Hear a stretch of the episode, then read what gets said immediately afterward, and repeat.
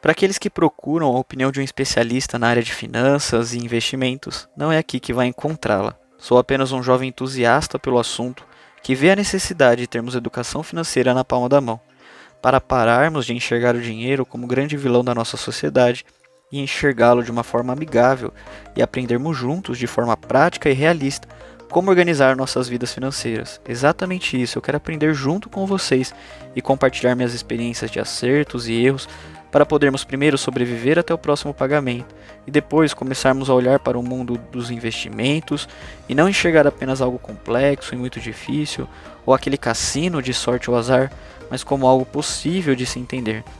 E a primeira lição que tenho para compartilhar é que não podemos ser gananciosos. Aqui não teremos a fórmula mágica de ganhar dinheiro ou de como parar de trabalhar da noite para o dia, ou muito menos como enriquecer na bolsa de valores. O que quero aprender junto com vocês é como nos organizarmos melhor, para que daqui bons anos possamos ter pelo menos o sustento para aproveitarmos uma boa vida com nossas famílias.